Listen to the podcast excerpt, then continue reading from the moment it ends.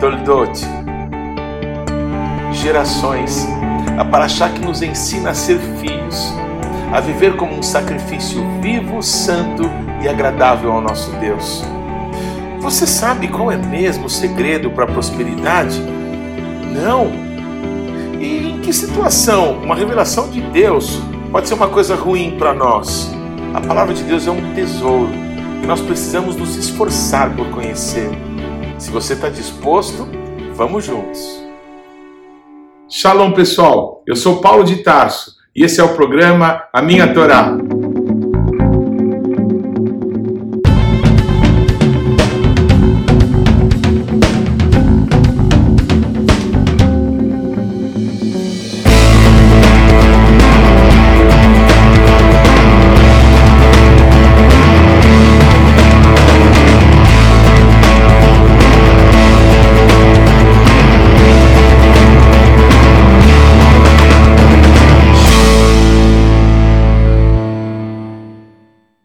Favor, gaste agora alguns segundos, interaja conosco, deixe aí o seu like, faça algum comentário, torne esse vídeo ainda mais relevante, compartilhe com os teus amigos. E se você não se inscreveu ainda, não deixe de se inscrever nesse canal. Clique aí no sininho para que você receba as nossas notificações. E vamos juntos mergulhar no conhecimento da palavra de Deus. Shalom, queridos, tudo bem?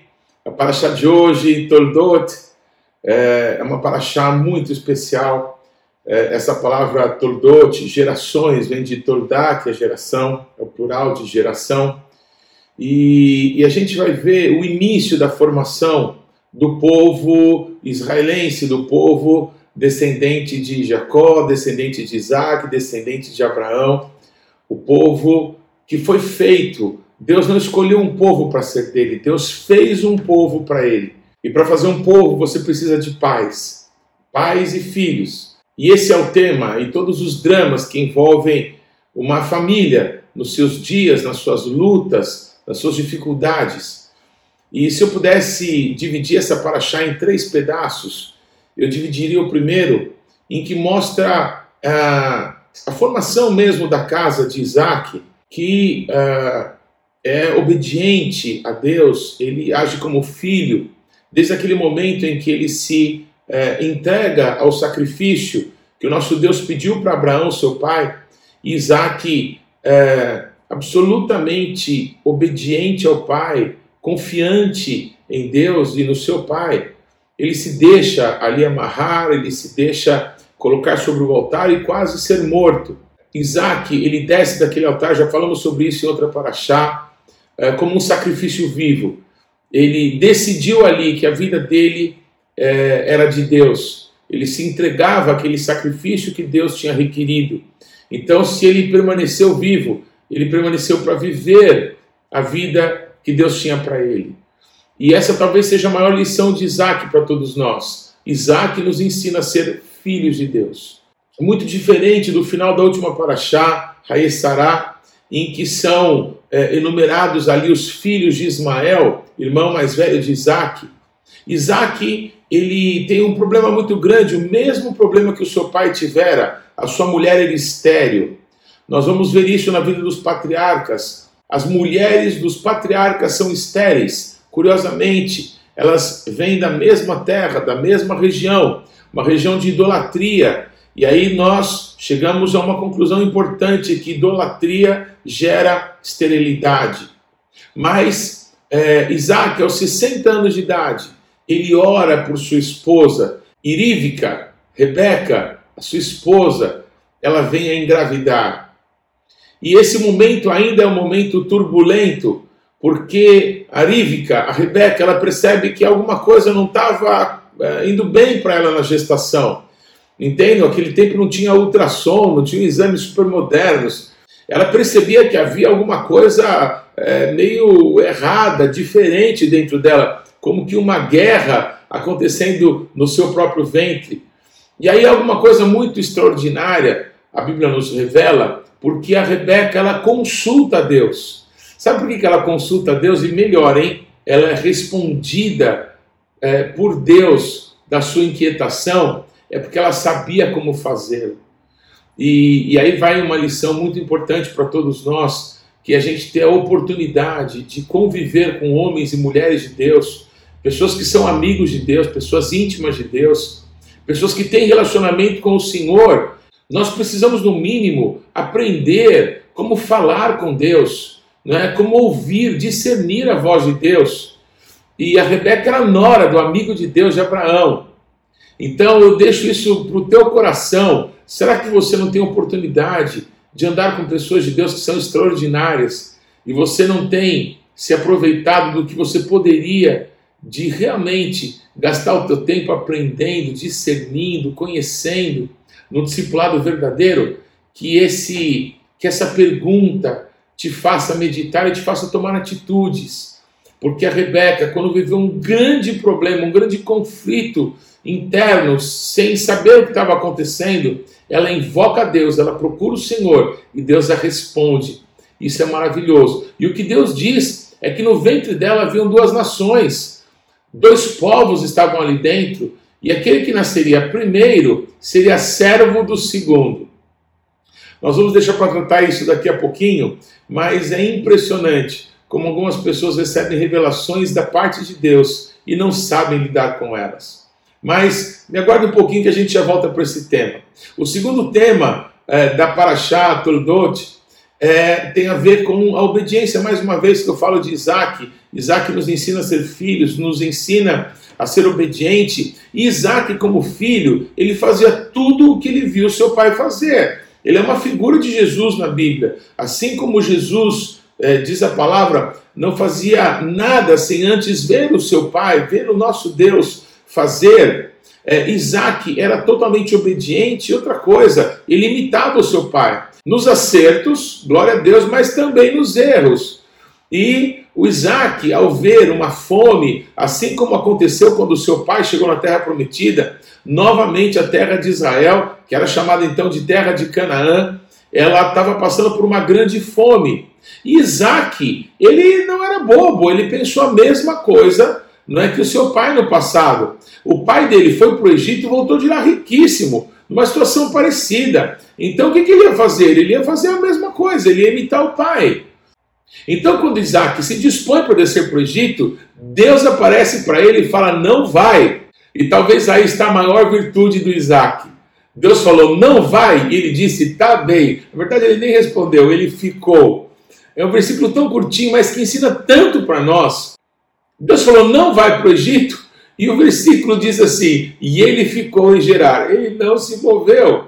Deus falou: não, tá bom. A gente precisa aprender isso de Isaac. A gente precisa aprender isso de Jesus, que tendo oferecido forte clamor com lágrimas a quem podia ouvi-lo por causa da sua piedade, aprendeu obediência pelas coisas que sofreu. Não é não. Vai é agora. Não é hora, é hora de esperar. Assim que Yeshua fez no seu ministério, na sua vida, ele confiou, dependeu do Pai, obedeceu e fez o que era para fazer na hora certa. Bendito seja o nome de Yeshua. Obrigado, Senhor, pela vida de Isaac, que nos ensina, por causa do Senhor na vida dele, como nós devemos nos posicionar hoje. É, nesse mesmo ano em que Isaac, ele obedecendo a Deus, fica ele começa a semear lá na terra dos filisteus. Deus começa a prosperar Isaac de uma forma extraordinária. Naquele ano, diz a Bíblia, ele colheu a 100 por um. Cada grão que ele plantava dava 100. O cara ficou riquíssimo. Cheio de servos, de servas, de animais. Um homem riquíssimo. Deus o abençoou. A obediência prospera. A obediência libera o sobrenatural de Deus sobre as pessoas. A confiança que eu não preciso fazer muito, eu preciso estar onde Deus me quer, onde Deus tem um propósito com a gente. A terra da nossa promessa é uma terra de prosperidade, é uma terra que pode ter seca, mas a gente vai plantar e vai colher a 100 por um. Essa é a promessa do nosso Deus. Você está na terra da promessa? Então é melhor você correr para lá. Ou então, se você está e tem fome, fica aí, não se mexe obedece a Deus e planta, vai trabalhar. Porque quando você plantar, você vai colher. Não demorou para que Isaac despertasse com a bênção, com a prosperidade de Deus na vida dele. muitos olhares maldosos, muita inveja, muita ganância, muito ódio. As pessoas odeiam aqueles que são abençoados por Deus. E isso está errado, é claro, mas o problema é que acontece. Como que você vai lidar com isso? A Bíblia diz que é, o Isaac começou a reabrir os poços que tinham sido cavados por Abraão nos dias da sua peregrinação e é, que estavam todos entulhados. E quando ele vai cavando os poços, né, vai achando água, e os filisteus vêm e entulham de novo os poços, dizendo: essa água é minha. E aí existe contenda, existe inimizade. E o Isaac, o Isaac, precisa lembrar que o nome dele quer dizer risada. É, eu fico imaginando, ele devia dar uma é, risada gostosa, ele devia dizer assim: olha, deixa para lá, a bênção sou eu, onde eu colocar minha mão, Deus vai me abençoar. Porque Deus tem um propósito com a minha vida. Deus falou para eu ficar, eu fiquei. Então tudo na minha vida vai prosperar, porque eu estou no centro da vontade de Deus. O Isaac mandava abrir outro poço, abria e achava água.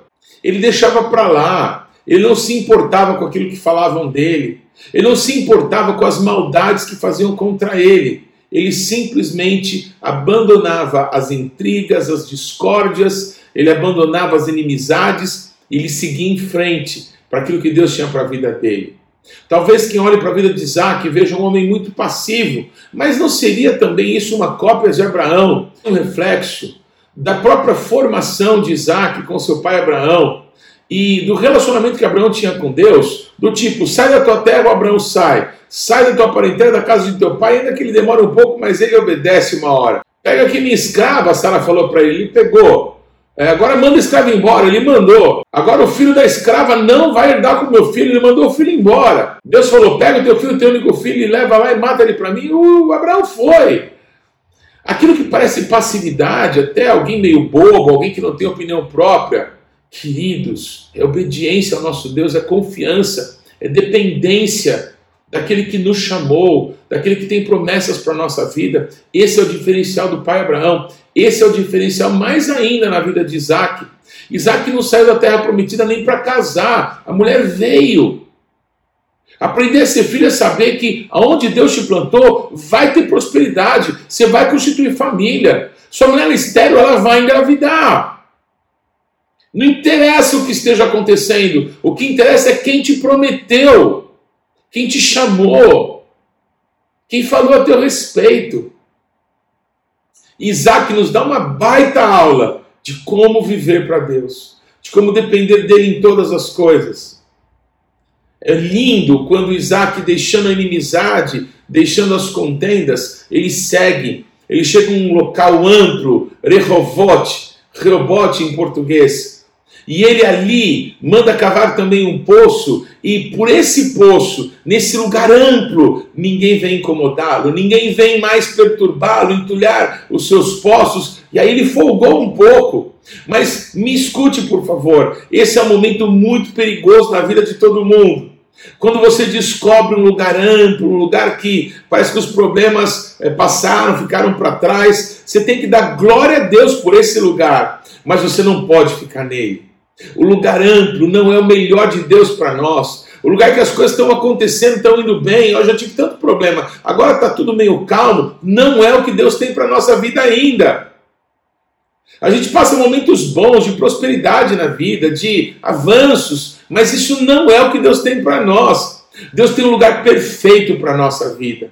A Bíblia diz que os servos de Abraão continuam a cavar poços. E foi em Rehobote foi lá em Rebote, nesse lugar amplo, que os inimigos vieram e pediram para que, por favor, Isaac, que já era tão rico, que já era tão poderoso, não se levantasse contra aqueles que o hospedaram em sua terra. Eles vieram pedir aliança. Eles que tinham feito tanto mal para Isaac, ou você acha que eles não sabiam que estavam entulhando os poços de Isaac? Eram ordens deles. Eles estavam com inveja, com medo e sabiam muito bem do que Isaac era capaz.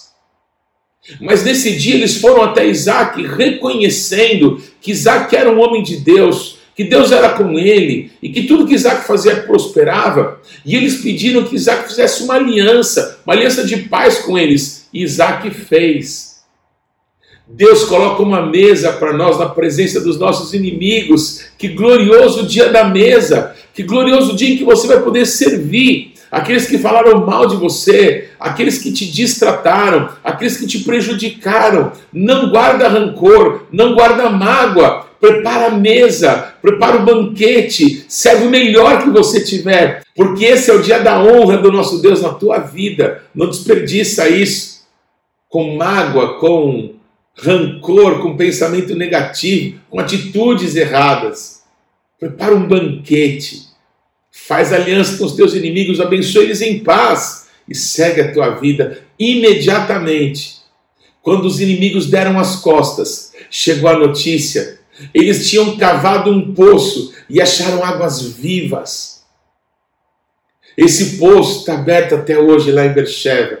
Eu quero mostrar um vídeo para vocês no final um vídeo que eu tive a honra de gravar quando eu estive em Bercheva, com um amigo muito querido nosso, Michael Malachi, que mora em Bercheva, e que me levou para conhecer esse poço, o poço que o Abraão cavou em Bercheva, um poço da aliança, um poço que Isaac reabriu e que está aberto até hoje. Eu chamo esse lugar de lugar perfeito de Deus. Deus tem um lugar perfeito para a tua vida. Permaneça, confie, não pare, faça o que Jesus faria no teu lugar, pois é Ele quem vive em ti. Dê lugar para que Yeshua reine em você, viva como Isaac, como um sacrifício vivo, santo e agradável a Deus, que é o nosso culto racional. A Ele toda a honra, toda a glória e todo o louvor. Mas para encerrar essa nossa paraxá, que é extremamente interessante, nós temos que falar sobre a disputa que havia no ventre de Rebeca.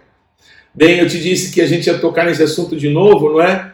E quando a Rebeca tem uma revelação de Deus, ela não sabe o que fazer com a revelação. Isso é um problema grande. Tem muitas pessoas que ficam buscando a Deus e buscam profetas, pessoas que possam trazer para ela uma direção de Deus, e muitas vezes Deus dá a direção, e a pessoa não sabe o que fazer com a direção, não sabe o que fazer com o sonho, com a visão que Deus deu para ela.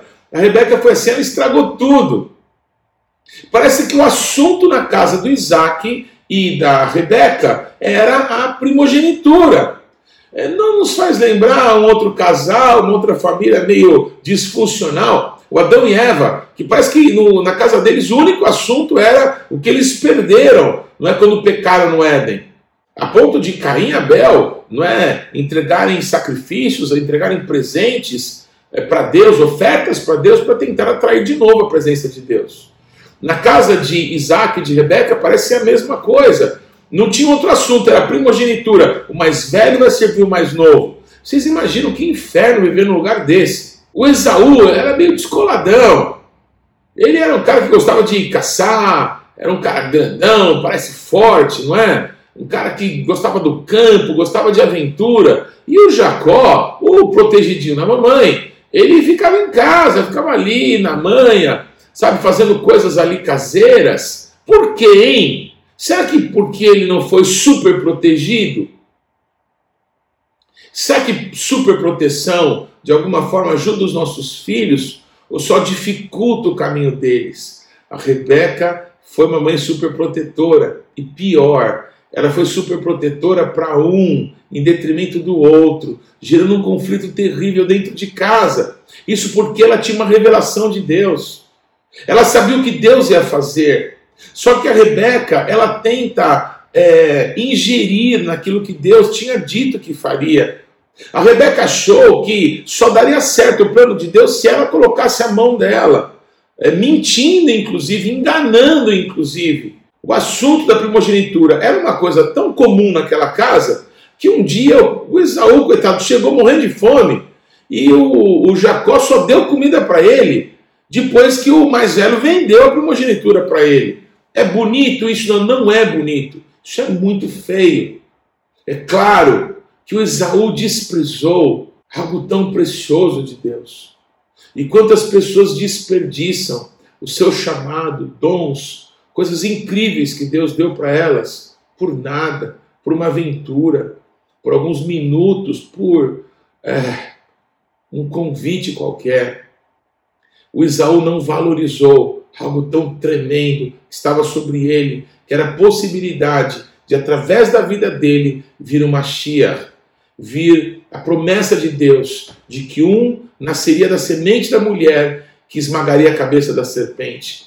É, o Esaú despreza isso.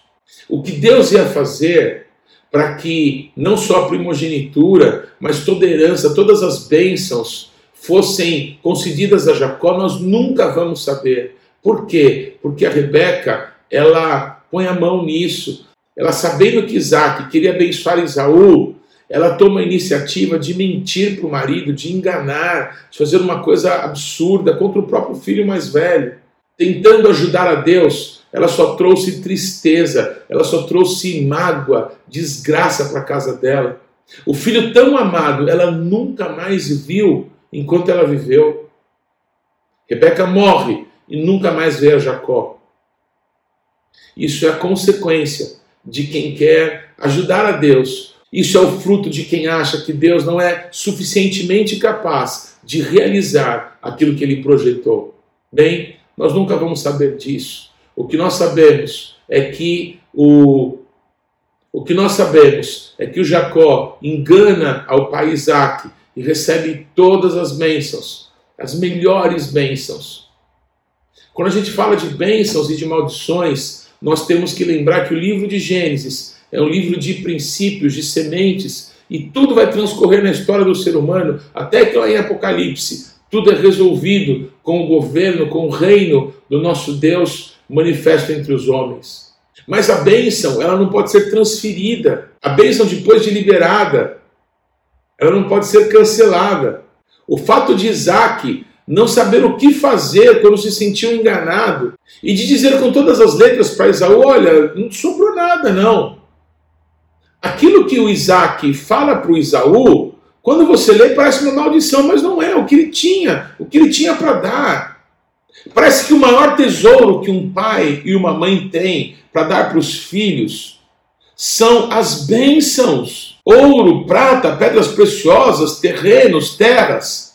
Queridos, talvez tudo isso não seja mais precioso do que você calar a sua boca na hora de chamar o teu filho de burro, na hora de amaldiçoar, falando palavras torpes, geradas no momento de ira, no momento de raiva. Porque se a bênção, ela não pode ser tirada.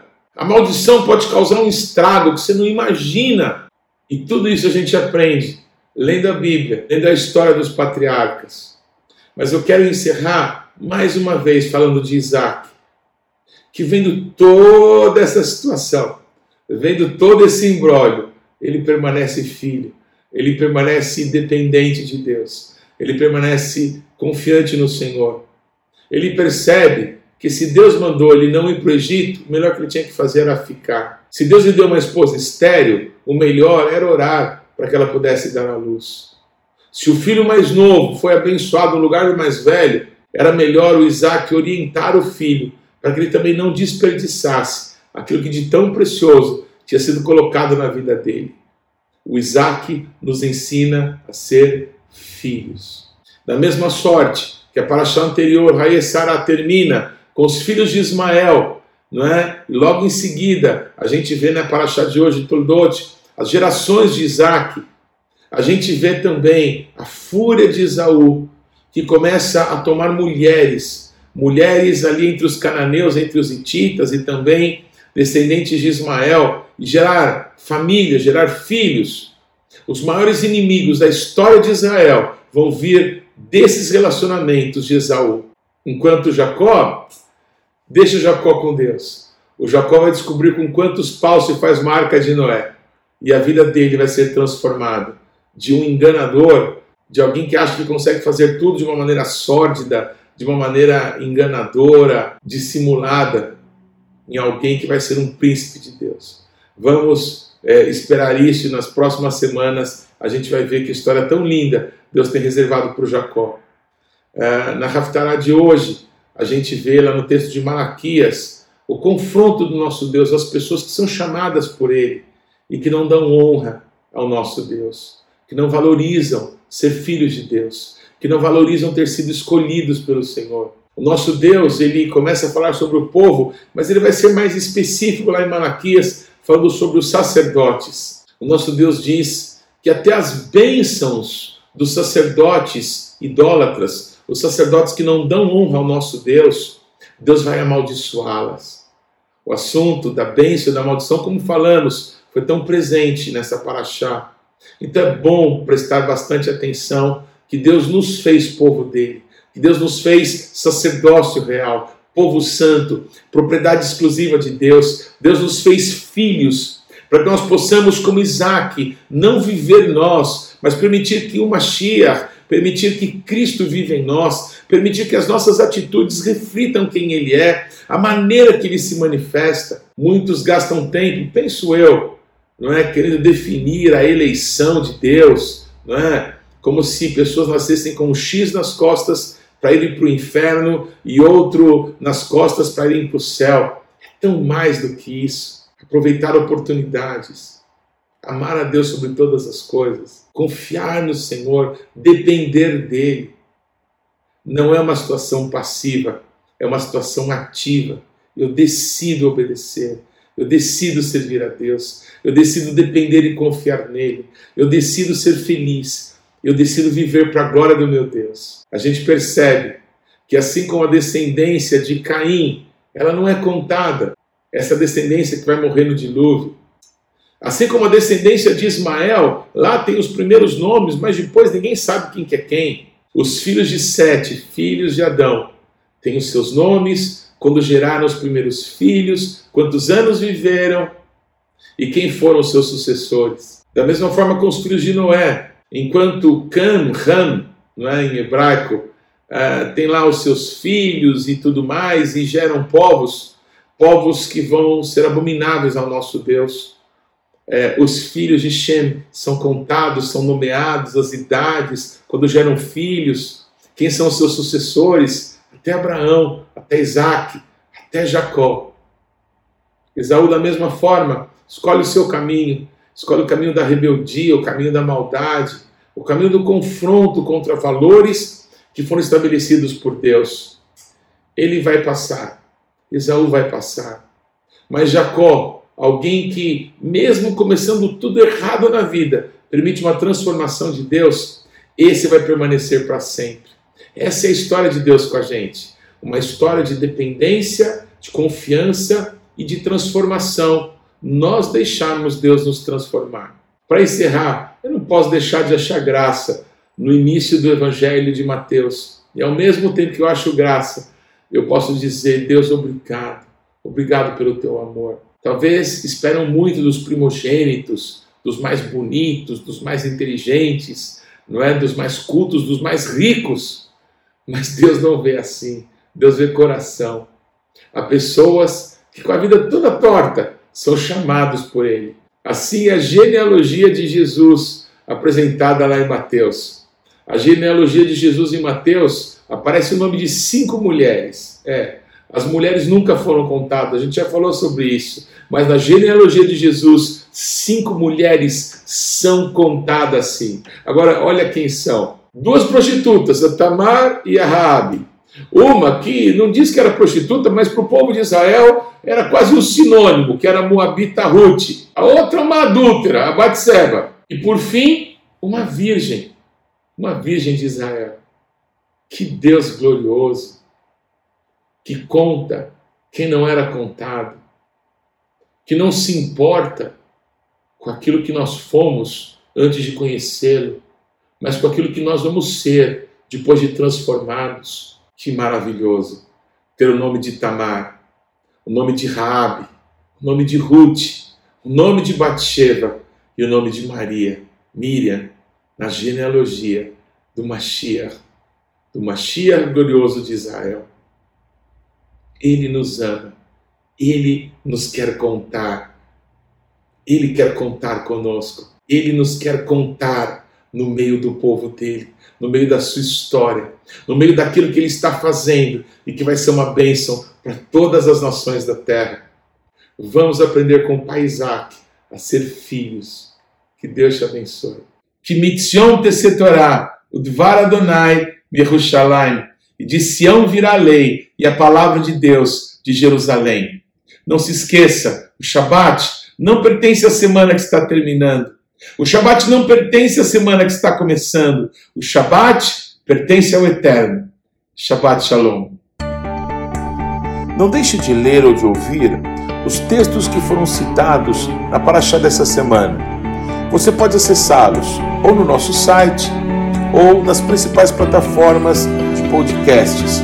O importante é que você, pessoalmente, mergulhe no conhecimento da palavra de Deus. Você pode participar ativamente do programa Minha Torá, se inscrevendo no nosso canal, mandando perguntas, interagindo, compartilhando com seus amigos é, porções que vão te edificar. Mas também você pode fazer parte disso, semeando financeiramente para que esse canal se desenvolva ainda mais. Então você pode usar os nossos dados bancários para que você possa fazer contribuições para que a palavra de Deus possa alcançar muitas outras pessoas. Vamos fazer isso juntos. Que Deus te abençoe.